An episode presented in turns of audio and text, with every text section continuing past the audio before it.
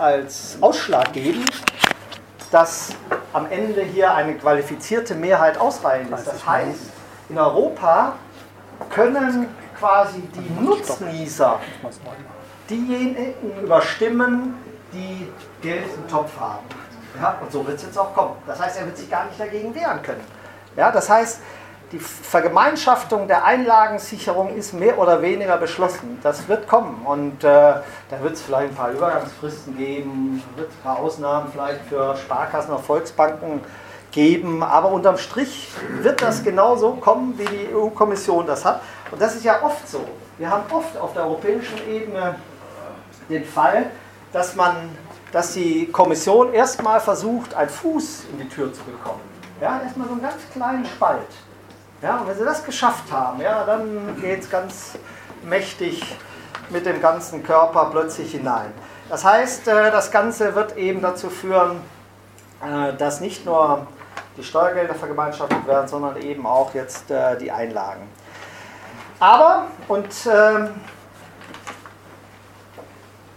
dagegen ähm, haben sich eigentlich, oder damit haben sich irgendwie, glaube ich, viele noch nicht beschäftigt, das ist nämlich die Tatsache, was eigentlich Geld nach unserem Bundesbankgesetz überhaupt ist.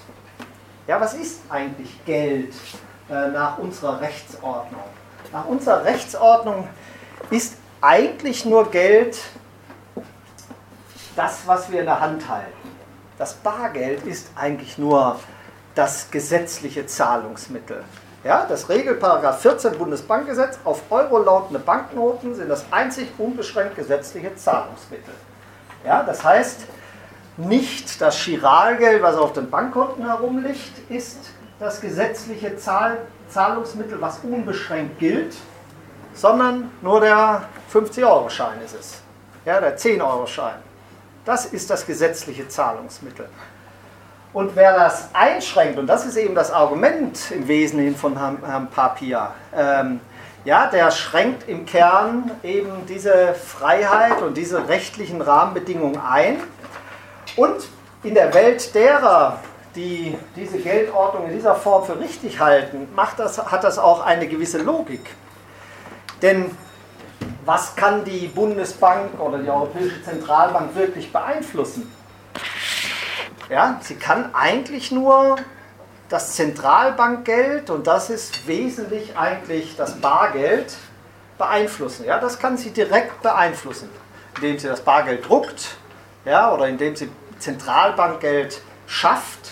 Das kann sie mehr oder weniger auf den Heller genau festlegen. Was sie nicht festlegen kann, und das ist ja genau ihr Dilemma aktuell, ja, wie sich die Bargeldmenge entwickelt.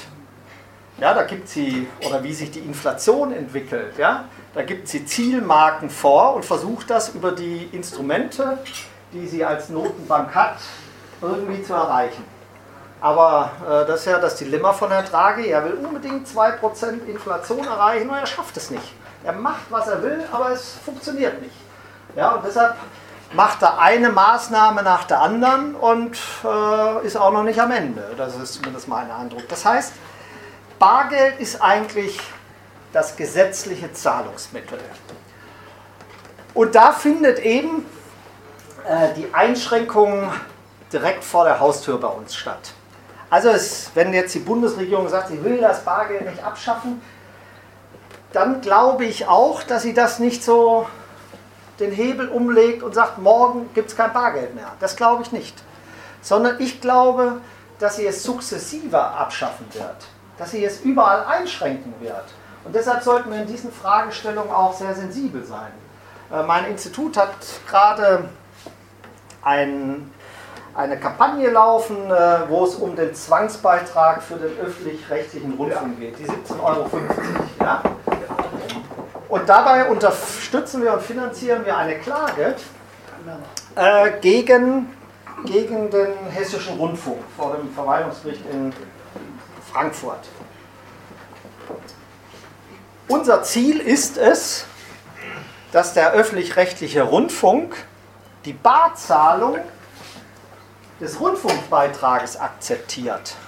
Und unser Argument ist 14 Bundesbankgesetz. Wir sagen nämlich, Paragraph 14 Bundesbankgesetz sagt, das einzig gesetzliche unmittelbare Zahlungsmittel ist die Banknote. Und keine öffentlich-rechtliche Institution, und der öffentlich-rechtliche Rundfunk ist nichts anderes als eine öffentlich-rechtliche Einrichtung, kann eine Barzahlung verweigern. Insbesondere dann, wenn es Zwangsbeiträge sind. Und das ist ja der Charakter dieses Rundfunkbeitrages. Er ist zwanghaft, wir können nicht entweichen, sondern jeder muss inzwischen diesen Beitrag bezahlen. Und wenn er mehrere Wohnungen hat, sogar mehrmals. Wenn er noch ein Geschäft hat, muss es auch nochmal. Ja, das heißt, Rund, der Rundfunkstaatsvertrag sind Ländergesetze ja, und deren Beitragsordnung sind Satzungen, die auf Länderrecht beruhen. Und unser Argument ist zu sagen, die können das gar nicht einschränken. Die können nicht sagen, Barzahlung ist nicht zulässig. Und das machen sie jetzt. Sie sagen in ihrer Satzung, es muss unbar bezahlt werden und sie können das nicht bar bezahlen. Und wir sagen, ihr könnt das gar nicht sagen, denn das Bundesbankgesetz erklärt das als unmittelbares Zahlungsmittel, als einziges unmittelbares Zahlungsmittel. Und das ist der Rechtsstreit. Und wir glauben nämlich damit, eins regeln zu können. Dass die Satzung, auf die das beruht, das ist natürlich ein bisschen, äh, die Juristen äh, mögen hier im Raum ein bisschen großzügig mit mir sein. Ich bin nur Betriebswirt.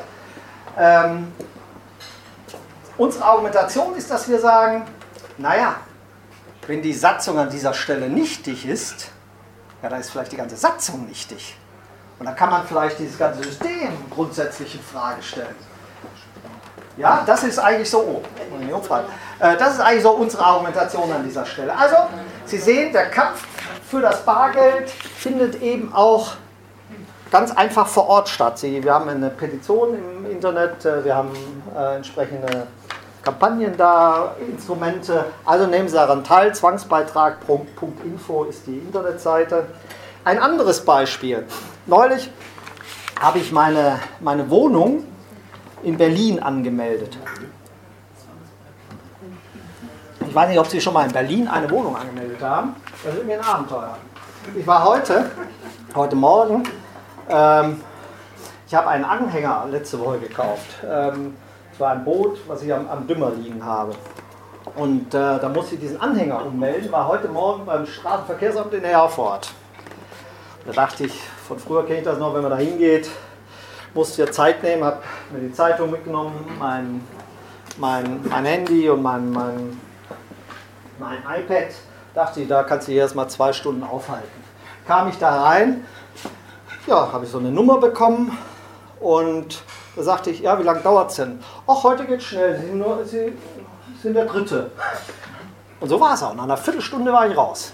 Konnte bar bezahlen, war super gut. Dann dachte ich, ja, klasse Behörde. Vor acht Wochen war ich in Berlin. Oder nee, das ist schon länger her. Also, so, äh, also ich habe erstmal angerufen. Ähm, habe gesagt, ich würde ganz gerne morgen ähm, meinen Nebenwohnsitz in Berlin anmelden, ähm, wo ich denn da hingehen könnte. Dann sagte sie mir, ja, morgen geht schon mal gar nicht. Also frühestens könnte sie mir einen Termin in sechs Wochen geben. Und dann könnte ich auch das Bürgerbüro, wo ich hingehe, nicht aussuchen. Ja? Und äh, dann bin ich da hingegangen, nach sechs Wochen, 8 Uhr morgens, sagte ich, ja, jetzt habe ich einen Termin, kann ich direkt vorgehen. Weit gefehlt. Ja, dann muss ich erst in eine lange Schlange an mich anstellen. Dann war so eine Frau hinter so einem Computer, hat sie mich erst nicht gefunden und dann hat sie auf so einen Zettel, also wie, wie so, so einen Schmierzettel, eine fünfstellige Nummer aufgeschrieben und dann kam ich irgendwann nach einer halben Stunde dran. Ja. Aber das Bemerkenswerte eigentlich in Berlin ist, und deshalb erzähle ich diese Geschichte, dass ich, an die, als ich dann da war, äh, ein großes Schild gesehen habe. Nämlich das Schild wir akzeptieren kein Bargeld.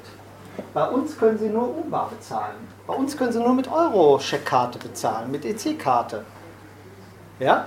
Das heißt, ein öffentlich-rechtlicher oder eine, eine staatliche Institution akzeptiert kein Bargeld mehr. Jetzt habe ich gedacht, da hätte ich irgendwas entdeckt, was äh, überall schon so sei, aber es ist zum Glück noch nicht so. Also ähm, das scheint nur in Berlin aktuell der Fall zu sein. Aber Sie sehen daran, dass eben dieses schleichende Einschränken des Bargeldes eben schon ganz, ganz viele Institutionen, auch öffentlich-rechtlicher Natur, inzwischen äh, ähm, ja, letztendlich infiltriert hat. Ähm, also, was sind eigentlich die Vorteile, äh, die die Technokraten in der Abschaffung oder Einschränkung des Bargeldes ähm, sehen? Ja, das Wesentliche ist aus meiner Sicht erstmal, dass ohne Bargeld gibt es natürlich auch keinen Bankrun. Ja, also macht ja nur Sinn, äh, zur Bank zu gehen, wenn es noch Bargeld gibt, ja, um das abzuheben. Wenn es das nicht mehr gibt, ja, dann muss man auch kein Bargeld abheben können. Ohne Bargeld braucht man auch keine Einlagensicherung. Ja, heutzutage garantiert ja die, die Einlagensicherungsrichtlinie auf europäischer Ebene, dass pro Einleger 20.000 Euro garantiert werden, wer immer das auch macht. Ja? Ähm, also es wird staatlich quasi garantiert, wird so getan, wie wenn die Einlagen von jedem von uns mit 20.000 Euro gesichert sind. Das ist natürlich auch nur eine fiktiv gegriffene Zahl. Ja? Wenn das plötzlich alle haben wollten, wäre das natürlich auch nicht da. Ja? Aber, äh, aber so eine komplizierte Regelung braucht man eigentlich nicht, äh, wenn man kein Bargeld mehr hat. Das entscheidende Argument ist aber, dass man die Negativzinsen, also das, was wir jetzt ja teilweise ähm, schon an den Finanzmärkten haben, ja, bei Unternehmen, dass sie, wenn sie Einlagen halten bei ihrer Bank, dass sie das schon negativ verzinst wird, ja, dass man das viel, viel leichter durchsetzen kann, ja, wenn es kein Bargeld mehr gibt. Ich weiß nicht, ob Sie das auch so sensibel betrachten wie ich, aber äh, Sie lesen immer wieder in der Zeitung, dass Banken, aber auch große Unternehmen inzwischen auf die Idee kommen, ihr Geld zu horten, Bargeld zu horten. Ja, also es ist nicht mehr, eine Bank kann ja über Nacht das bei der EZB quasi lagern. Früher hat sie damit dafür immer einen kleinen Zins bekommen, heute muss sie dafür bezahlen. Ja? Und da sagen jetzt viele Banken oder überlegen einige Banken, so ist vielleicht richtig gesagt, es ist schlauer, dieses Geld zu versichern und es in irgendwelche Tresore zu sperren. Und auch nicht schlauer, sondern es ist billiger, es so zu machen, als es über Nacht bei der EZB oder bei der Bundesbank äh, zu hinterlegen. Ja, so pervers ist eigentlich die Situation schon. Und das heißt, ähm, je, je schwieriger die Zinssituation wird, ja, umso größer sind diese Anreize für, für uns alle, es so zu machen. Ja, das heißt, wir unterlaufen eigentlich das, was ja, die Geldpolitiker, die Technokraten wollen, das unterlaufen wir eigentlich durch die Hortung von Bargeld und das will man halt nicht. Ja, das will man nicht. Und deshalb äh, versucht man es eben einzuschränken, abzuschaffen etc. Man braucht keine Mindestreserve mehr. Die braucht man ja nur deshalb, ja, damit man den Kreditfluss eigentlich ein Stück weit hemmen will. Ja, aber genau der Kreditfluss ist ja das, was Draghi anregen will. Das heißt, er kann, die Banken könnten eigentlich viel, viel mehr Kredit anschließend vergeben, als sie das heute schon exorbitant äh, können. Ja. Und Jetzt, du hast es vorhin angesprochen, dass es in solchen äh, Extremsituationen ja auch mal Bankferien gibt. Ja, das ist ja ein, eine freundliche Umschreibung ähm, von der Zahlungsunfähigkeit äh, einer Bank. Ja, wenn sie nicht genügend Bargeld zur Verfügung hat, dann macht sie halt zu.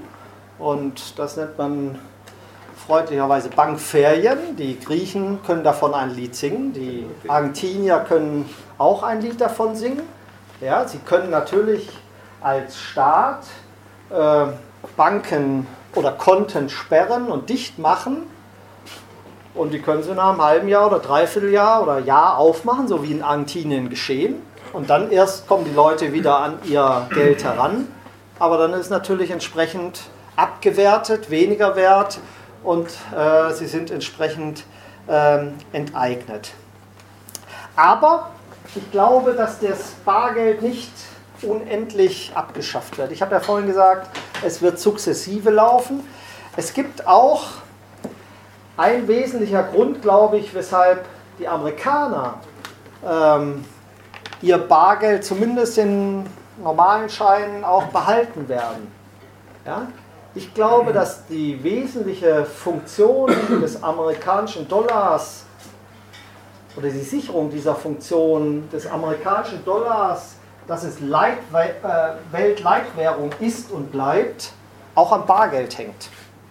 Ja, wenn der amerikanische Dollar nicht mehr als Bargeld erhältlich ist, ja, dann verliert er ein Stück weit seine, ja, seine Durchsetzungskraft auf dieser Welt. Ja, wenn in arabischen Ländern nicht mehr mit Bargeld bezahlt werden kann, ähm, ja, oder in, in, in Asien mit Bargeld bezahlt werden kann, mit Dollar bezahlt werden kann, in Afrika nicht mehr mit Dollar, in Südamerika nicht mehr mit Dollar bezahlt werden kann, ähm, ja, dann, dann verliert es letztendlich, verliert der Dollar ein Stück weit seine Kraft. Und deshalb glaube ich, haben die Amerikaner, die wollen zwar das einschränken und sie wollen es zwar äh, ja, ein Stück weit andere auch zwingen, das mitzumachen, dieses Spiel, aber ich glaube, am Ende werden die Amerikaner trotzdem versuchen, äh, es nicht völlig ähm, platt zu machen. Und es wird in solchen Situationen Ausweichmechanismen geben. Das ist ja das, was wir allenthalben jetzt schon erleben. Ja, dadurch, dass jetzt die, chinesischen, äh, die chinesische Währung leicht abgewertet wurde in den letzten Tagen, ist beispielsweise der Kurs der digitalen Währung Bitcoin, ähm, ja, hat sich um 20 Prozent äh, innerhalb von wenigen Tagen erhöht. Das heißt, die Menschen suchen eben neue Anlagemöglichkeiten, Alternativen für sich aus. Ja? Auch der Goldpreis ist ein Beispiel dafür seit Anfang des Jahres, eben, dass die Menschen eben Alternativen suchen in solchen Situationen. Auch Silber nach einer längeren Schwächephase. Ähm, ja, auch Silber ist ein gutes Beispiel dafür, dass die Menschen eben Alternativen suchen. Ähm, und das können wir immer in, in Mangelsituationen oder in Krisensituationen, dass die Menschen eben versuchen, Alternativen zu machen. Ja, wem schadet eigentlich diese Bargeldeinschränkung? Schadet das den Reichen, den Verbrechern, denjenigen, die Schwarzgeld äh, das Volk bringen wollen? Ja, werden die das, das behauptet nicht mal die Deutsche Bundesbank. Ja? Das ist ganz erstaunlich, ja? denn die sind ja auch, Entschuldigung, die sind ja auch immer daran interessiert, ähm, ja, Geldwäsche und ähnliche Dinge aufzudecken. Ähm, aber selbst Herr Weidmann ähm, betont immer wieder, dass es dafür eigentlich keine wirklichen Belege gibt. Ja? Und das zeigt ja auch die Empirie, wenn man das so sagen darf. Ähm, ja, die, die es eingeschränkt haben, die Griechen, die Italiener, ja, die Franzosen und so, die Spanier, ja, die sind ja jetzt nicht weniger von mafiösen Strukturen durchsetzt, als wir das sind. Ja? Eher im Gegenteil. Ja? Äh, das heißt, vielleicht könnte man eher umgekehrt daraus einen Schluss ziehen. Die Länder, die ihr Bargeld eingeschränkt haben, da blüht das organisierte Verbrechen viel, viel stärker als bei den Ländern, die das nicht gemacht haben. So könnte man daraus einen Schluss ziehen. Aber äh, so weit will ich gar nicht gehen oder das ist vielleicht doch ein bisschen zu gewagt. Entscheidend ist aber, dass äh, dieses Bargeld, diese Bargeldeinschränkungen im Wesentlichen, wenn ich das so sagen darf, dem kleinen Mann schadet. Ja, wer ist denn im Wesentlichen von Bargeld angewiesen? Ja, hier ist jemand gerade reingekommen, hat Getränke verteilt. Wenn er einen guten Job macht, werden Sie ihm anschließend ein Trinkgeld geben. Ja, das werden sie natürlich bar tun, in der Regel. Also ich mache es selbst, wenn ich mit Karte bezahle, gebe ich das Trinkgeld immer noch irgendwie bar obendrauf. Ja?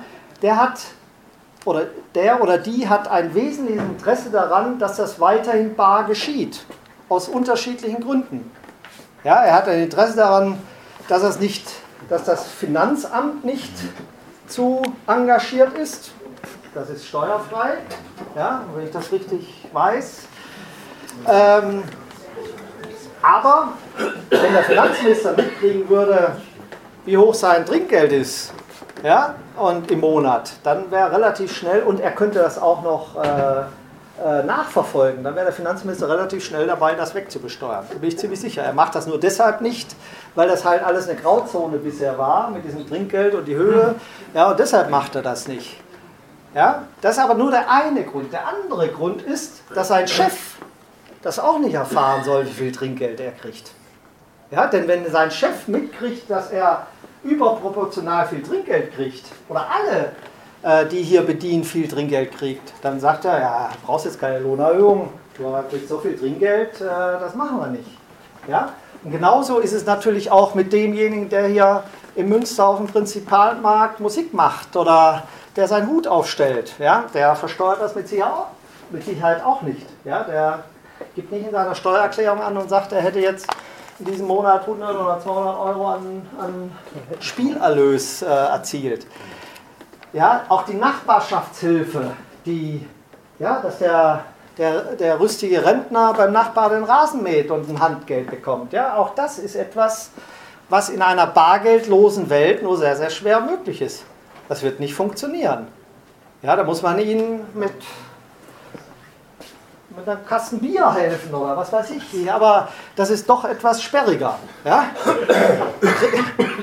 Und ob er immer nur Bier haben will, weiß ich auch nicht. Ja? Vielleicht will er, will er sich was ganz anderes damit kaufen. Also es trifft eigentlich äh, ja, doch die kleinen Leute, ja? die, die eigentlich angewiesen sind auf diesen Umstand. Und deshalb glaube ich, ist das eigentlich äh, ein Anschlag ja, auf den kleinen Mann, auf denjenigen, der eben ja, darauf angewiesen ist, dass er 100 oder 200 Euro zusätzlich im Monat hat und das eben ja, äh, auch nicht versteuern muss. Und deshalb glaube ich halt, ähm, das Bargeld, und damit komme ich zum Schluss, ähm, ja, dass das deshalb äh, ein Stück Freiheit natürlich ist. Ähm, ich habe mal geschrieben, dass das äh, der in Münzen geschlagene Teil unserer Freiheit ist, äh, Bargeld. Und ähm, ich glaube, da ist auch sehr viel dran.